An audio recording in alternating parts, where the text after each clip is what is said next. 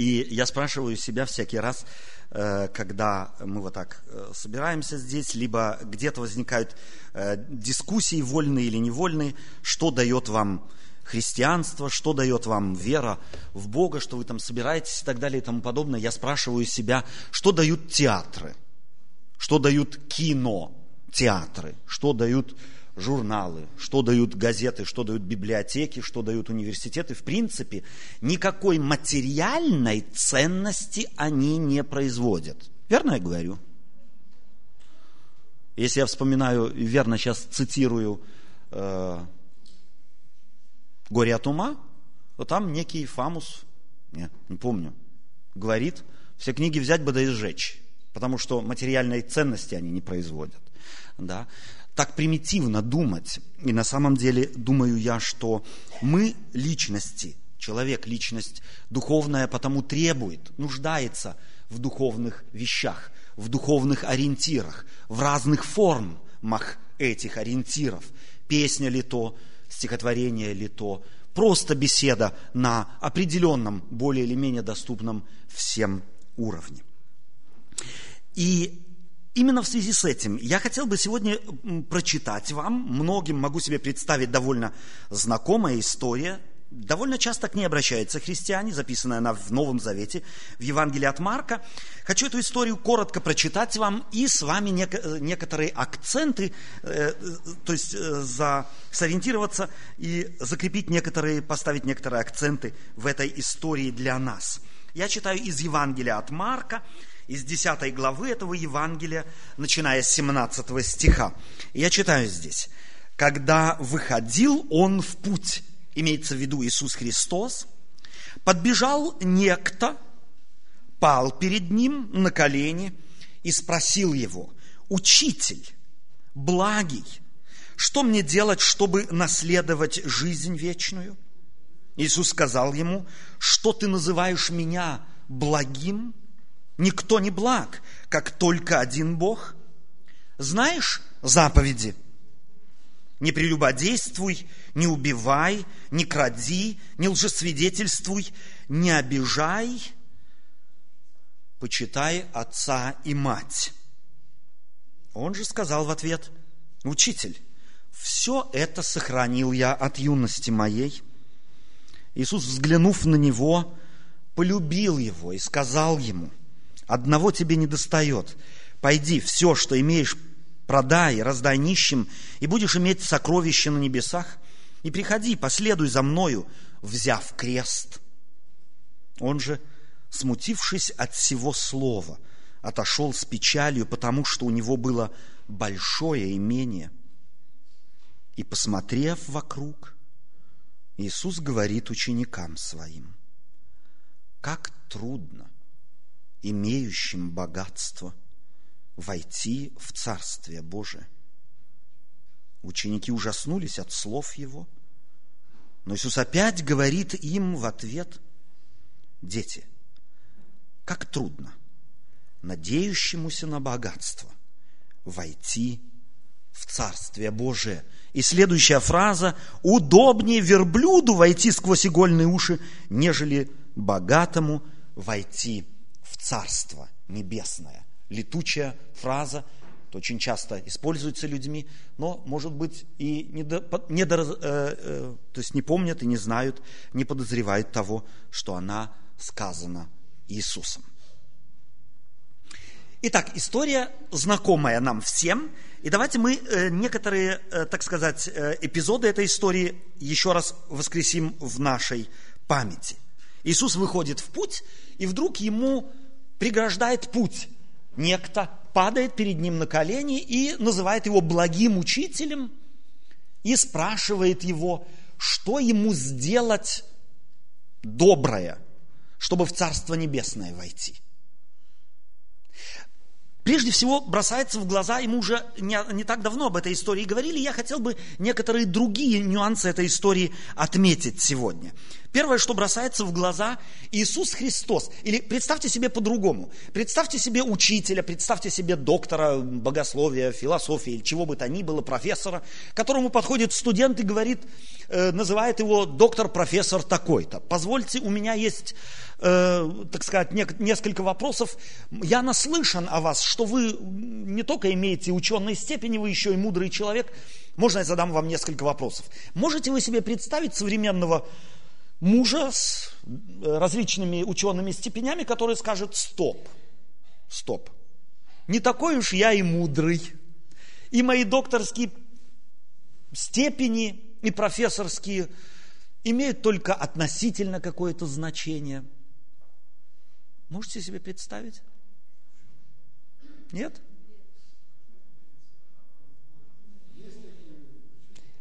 Скорее всего, исключение из правила. Я с такими не встречался. Я даже не встречался на более низком уровне. Представьте себе к хозяйке, которая, о которой наслышано, что она хорошо пироги печет, подходит какая-то неопытная, только что вышедшая замуж молодая. Женщина говорит, я наслышана о вас, тетя Соня, что вы изумительные пироги печете. Не, не могли бы вы мне? Тетя Соня скажет, стоп, стоп, стоп, такие изумительные я уж не пеку. У меня они постоянно комом получается. Нет, тетя Соня взлетит, может быть, где-то на несколько уровней и начнет поучать. Не делай то, не делай другое. Интересно, что чем ниже человек интеллектом, тем больше он о себе мнит, если ему какую-нибудь степень прицепить. А, помните вы старый анекдот, бородатый анекдот из бывшего Советского Союза – как уничтожить Советский Союз? Сидят американцы и думают. И говорят, русским нужно бесплатно водку, э, э, так сказать, дать. Они все запьются. А киргизам, узбекам и казахам милицейские формы пошить и бросить в пропасть. Помните, да, эту историю? А еще каким-то, по-моему, что-то так с армянами, грузинами, Э, связано. Им вообще зарплаты не нужно платить, только везде на дверях их напишите начальник или директор. И они с голоду помрут. Самое главное, будут сидеть за этими дверями. Э, о чем это говорит? То есть э, сам, сам этот анекдот несколько показывает, что есть на самом деле сорт людей, который, так сказать, вольно или невольно реагирует на совершенно определенные вещи. И чем меньше на самом деле он соответствует какому-то статусу, тем больше он за это цепляется. Иисус Христос говорит ему здесь, стоп, ты даешь себе отчет, что ты говоришь. Благ только один. Но разве Иисус Христос не был воплотившимся Богом, пришедшим в этот мир? Почему же Он так делает? Скорее всего, чтобы не цеплять или не зацикливать человеческое внимание на его внешней форме, а на том, ради чего Иисус Христос пришел. Он не ставил на передний план свое божественное происхождение, он не ставил на передний план свой интеллект и духовность, он ставил на свой, на передний план план, ради которого он пришел, показать характер своего небесного Отца. Стоп, останавливает он и говорит, нет никого, кто благ, как только один Бог. И следующее, что говорит он ему, Иисус говорит ему, ты, прошу прощения, знаешь заповеди.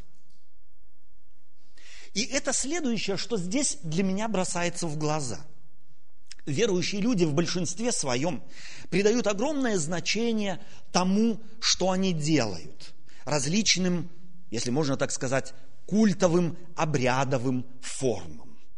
Это преклонить ли колено или нет при молитве как петь, сложив руки, не сложив руки, э, как собираться сидеть в, кругу, сидеть э, рядами и так далее и тому подобное. Зажигать свечи, не зажигать свечи, много света, мало света и так далее и тому подобное. Петь стоя, сидя, э, на каких инструментах играть и так далее и тому подобное. Несомненно, это играет немаловажную роль или какую-то роль играет, конечно же, в жизни, потому что форма есть форма. Но очень часто нас э, не интересует или мало интересует наполнение этих форм. Мы очень часто э, готовы, так сказать, пойти на баррикады ради форм, а не ради того, что в этих формах находится. Иисус Христос здесь обращает внимание молодого человека не на его религиозность. Чуть позже он скажет, спасибо вам, чуть позже этот молодой человек скажет, я все это соблюл от юности моей. Иисус Христос говорит ему, знаешь заповеди. И главное слово здесь для меня это слово знаешь. Ты же что-то знаешь. Он пришел к Иисусу Христу и говорит ему, собственно говоря, пришел он к Иисусу Христу только потому, что говорит, ты учитель, ты знаешь. Я пришел у тебя учиться. Иисус Христос как бы оборачивает этот аргумент его против него самого и ему говорит, поройся у тебя в мозгах, поройся у себя, ты-то ведь тоже не неуч, ты ведь что-то тоже знаешь, ты знаешь заповеди, ты знаешь принципы, ты знаешь. Мы с вами знаем, как часто мы обращаемся в нашей жизни, не только материальной, материальной чаще, духовной жизни, к тому, что мы знаем. Мне нравится, как Иисус Христос здесь отправляет этого молодого человека к его кладезю отправляет его к его накопившимся в его жизни знаниям. Ты знаешь, ты знаешь заповеди. Ты знаешь одно, другое, третье, пятое, десятое. Руководствуйся этим, тем, что ты знаешь. Какую роль в нашей жизни играет то, что мы знаем? Некоторое время тому назад я в семье одной молодой общался с э, мамой, у нее ребенок двух с половиной, годов начали говорить о трудностях воспитания, возраста и так далее и тому подобное, потому что когда-то где-то все мы в переходном возрасте. Дети от года до трех в переходном возрасте, дети от 9 до 14 лет в переходном возрасте, молодые люди от 18 до 25 в переходном возрасте, мужчины и женщины с 30 до 35 лет в переходном возрасте, потом начинается климакс и все остальное прочее, мы постоянно в переходном возрасте. Постоянно у нас какие-то катаклизмы происходят в жизни. Мы из одной фазы переходим в другую. И должны, может быть, на самом деле не удивляться тому, что мы сталкиваемся с кризисами в самих себе. Мы все переходим из одного возраста в другой, и каждый возраст приносит с собой проблемы, вопросы, нужды, которые мы не могли решить вчера. И не можем решить их загодя. Их необходимо решать теперь и здесь. И кому было, кто здесь сидит, кому еще нет 50, уже было 50, чтобы когда ему станет 50, он знал, какие, с какими проблемами он столкнется. Кому не было 16, откуда он знает, какие проблемы на него накатятся, когда ему будет 16, или когда тебе будет 80, с чем ты столкнешься. Таким образом, мы постоянно проходим по новым территориям, сталкиваемся с чем-то, с чем мы не сталкивались вчера и не можем столкнуться – но то, что мы знаем, то, что, тот опыт, который мы накопили, он ведь для чего-то нам нужен. И здесь нравится мне, как Иисус отправляет этого молодого человека к тому, что он знает. Знаешь? Знаешь, что курение опасно для жизни? Знаешь? Что оно вредит здоровью, знаешь? Руководствуешься? То, что алкоголь – рискованная вещь, знаешь? Руководствуешься? То, что кричать в семье нельзя на партнера, знаешь? Что этим не решаются вопросы, знаешь? Тем, что бить детей не стоит. Это не метод воспитания. Знаешь? Чувствуете, можно было бы на самом деле эти все, этот список продолжить до бесконечности. И на каждый из вопросов поставленных сказать «да, знаю». Насколько это знание тебе помогает? Очень часто нисколько. Знание очень часто нам помогает мудрым выглядеть в глазах другого. Я могу любому наговорить кучу, советов надавать, рекомендаций надавать, умно выглядеть. Но когда сам сталкиваюсь с теми же самыми проблемами, получается, что мы пасуем. И вместе с тем Иисус Христос не недооценивает знания, Он говорит, ты знаешь ты знаешь совершенно определенные принципы. И начинает перечислять. Обратите внимание, что Иисус Христос здесь перечисляет некоторые заповеди из одной из скрижалей десятисловного закона, в частности, морально-нравственные принципы человеческого общежития, взаимоотношений. Не прелюбодействуй, не убивай, не кради, не лжесвидетельствуй, не обижай, почитай отца и мать твоего, твою. Собственно говоря, заповедь «почитай отца твоего, твоего и мать э, твою» стоит на первом месте этой скрижали. Почему Иисус Христос ее здесь помещает последней, цитирует свободно? Не всегда знание последовательности определяет знание глубины и сути. Иисус Христос говорит ему, ты знаешь, и начинает, если можно так сказать, э, разброс цитировать заповеди, скорее всего, в ожидании того, что сейчас он кинется его поправлять. Учитель, ты в не, той, не в той последовательности заповеди цитируешь.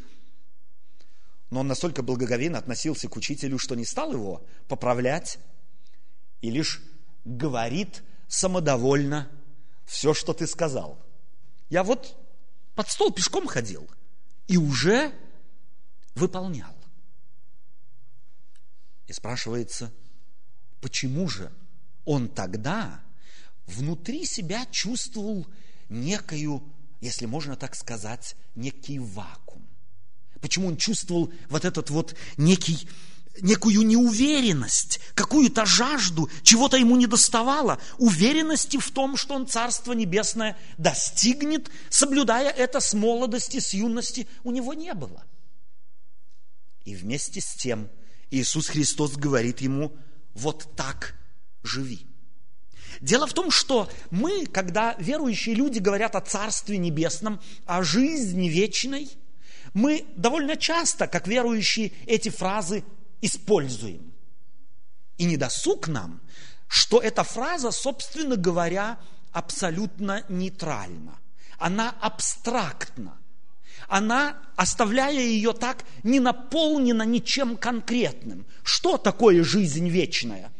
Потому что само слово «вечность» это для нас настолько необъемная вещь, что если мы долго начнем над ним думать, что такое вечность, у нас череп расколется, потому что вместить в конечный наш череп бесконечное невозможно.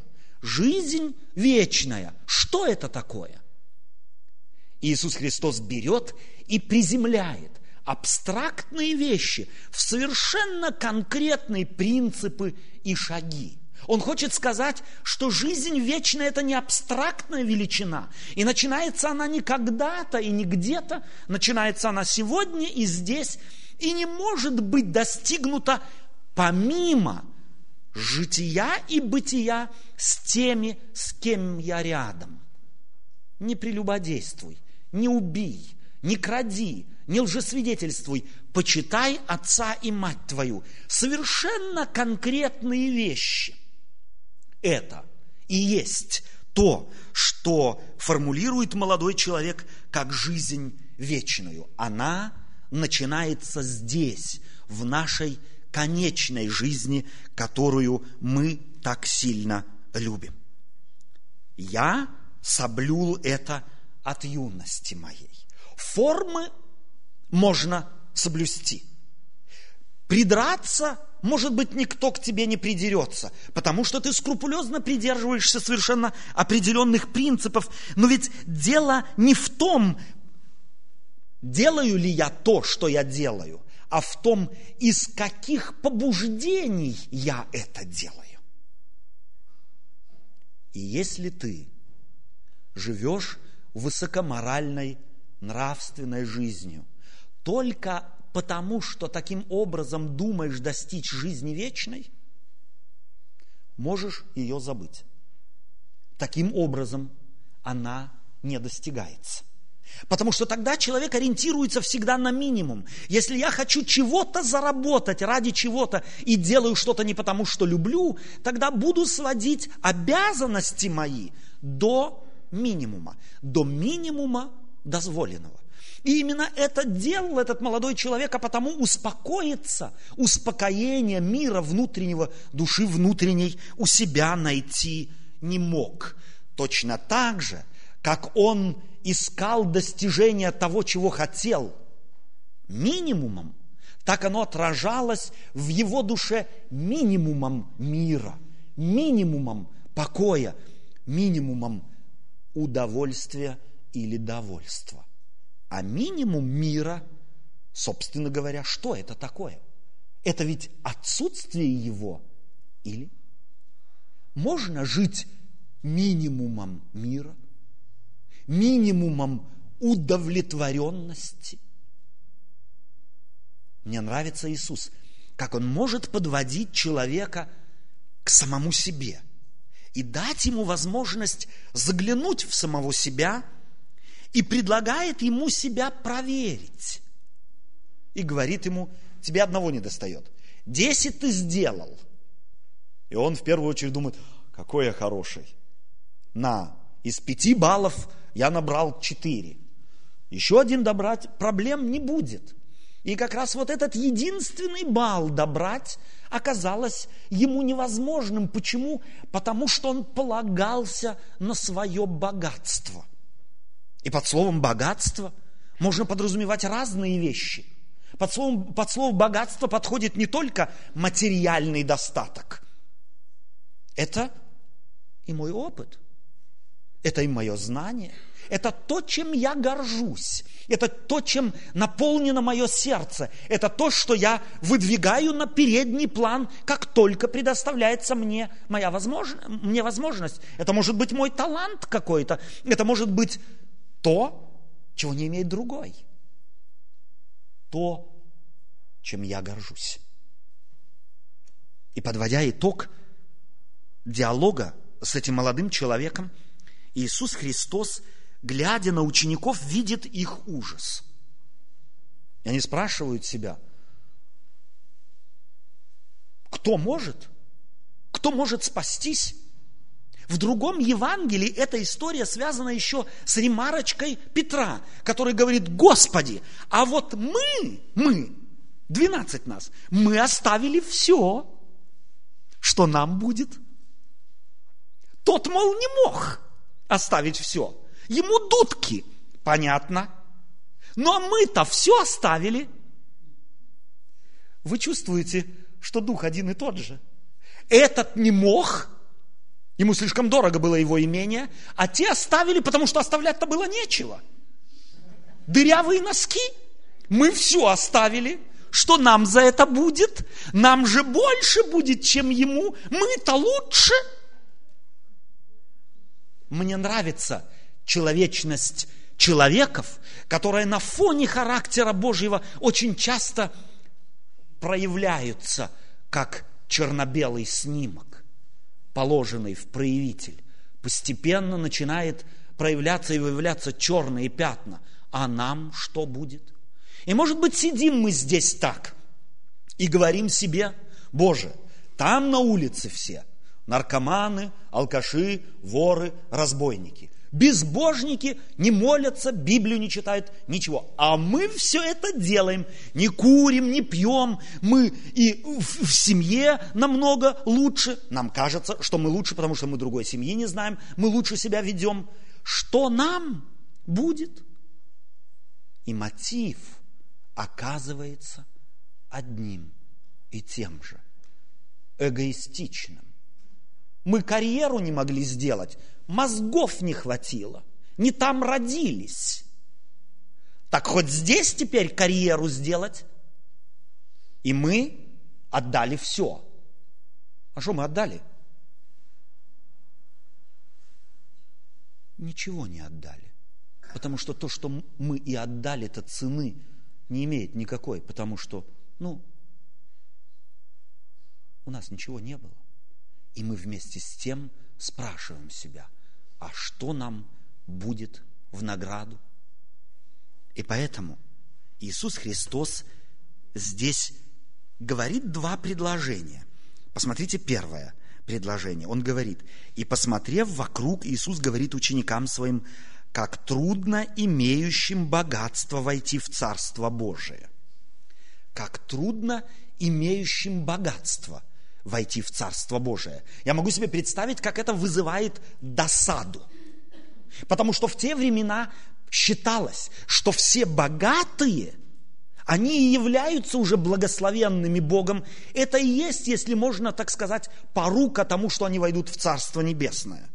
И тут же предложением позже Иисус Христос в реакции, э, в ответной реакции на реакцию учеников – делает следующее. Ученики ужаснулись от слов его, как трудно богатому войти в Царство Небесное. Ученики ужасаются, и Иисус добавляет одну мысль. Он говорит им опять, дети, как трудно надеющимся на богатство войти в Царствие Божие. И в этом огромная разница. Небогатый сам по себе плох – и богатство само по себе не загораживает путь в Царство Небесное. Но тот, кто думает, что богатство является залогом и гарантией того, что он войдет в Царство Небесное, тот глубоко ошибается. И под богатством мы подразумеваем разные вещи, то, за что держится твоя душа, то, за что держится твое сердце – то, чем наполнен твой разум. Что стоит у тебя в мире на первом месте? Чему ты не можешь отказать? Что ты не можешь победить? Что ты хотел бы очень исторгнуть из твоей жизни, но вот уже в который раз напрягаешься до синя и не получается? Как раз это и может быть препятствием. Ты, может быть, этим гордишься, а может быть и нет. Может быть, ты уже понял, что гордиться этим невозможно, но освободиться не можешь. Не можешь, как этот молодой человек. В печали уходишь, но как раз и это есть ошибка многих людей. Иисус Христос не ожидает от нас победы силой нашего напряжения, наших мускул, духовных ли, моральных ли, нравственных. На то Он здесь, на то Он Господь, на то Он Учитель, который пришед, говорит, следуй за мной. Царство Небесное – это абстрактная вещь, жизнь вечная – это абстрактная вещь. Следование же, за Иисусом – это совершенно конкретная, осязаемая вещь. Поэтому, чтобы спросить себя и получить ответ, войду ли я в Царство Небесное, спросив себя и, может быть, проверь последующим проверочным критериям. Готов ли ты идти за Иисусом, поняв, что Иисусу в мире альтернативы нет? Если ты это понял и идешь за Иисусом, только потому, что понял, Иисусу альтернативы нет. Евангелию, учению Иисуса нет альтернативы. Ни Магомед, ни Будда, ни Конфуций, ни Лао Цзы, ни Ленин, ни Маркс. И же с ними никто не предложил чего-то, что могло бы стать рядом, и я мог бы положить на одну чашу весов Иисуса, а на другую кого-то другого, и пытаться выбирать. Потому что если я Иисуса положу на, одни, на одну чашу весов, то могу загрузить всеми мудрецами мира другую чашу весов, и они его не перевесят. Во-первых, потому что он воплотившийся Бог, а не мудрец. Один из нас, он источник жизни. Он о себе мог сказать, я есим путь и истина и жизнь. Таким образом, одного этот молодой человек не понял что истина – это не теория. Истина – это не учение. Истина – это не принципы, которым я следую. Истина – это личность, за которой я следую, пытаясь, ища в себе возможности, принципы, которыми живет эта личность, сделать их своими. Не для того, чтобы иметь право следовать за ним – а потому что я уже за ним следую, и ценности, которые представляет мне эта личность, настолько мной высоко оценены, что не следовать им было бы глупо, примитивно, недостойно человека. И это единственное, чего хочет Иисус, чтобы мы, следуя за Ним, поняли, Ему нет альтернативы. Потому что рядом с ним не может стать никто. И все ученые и мудрецы мира не могут встать рядом и, как он, сказать, мы есть истина, мы есть путь, мы есть жизнь. Они имели кусочек мудрости, они имели кусочек пути, немного опыта, но все и вся в себе имел Иисус Христос, будучи источником всего – и если ты действительно хочешь жизни, иди к источнику, который его имеет. Таким себя представляет Иисус. И таким предстает Он перед нами в Евангелии. И именно таков Он есть, приглашая нас следовать за Ним. Испытай себя, почему ты называешь себя, если называешь себя христианином – Потому что ты просто группе верующих людей принадлежишь? Или потому что ты постиг, проник в суть разницы между тем, что есть учение и принципы, и тем, что есть личность, предлагающая эти принципы и дающая силы этими принципами жить. Аминь.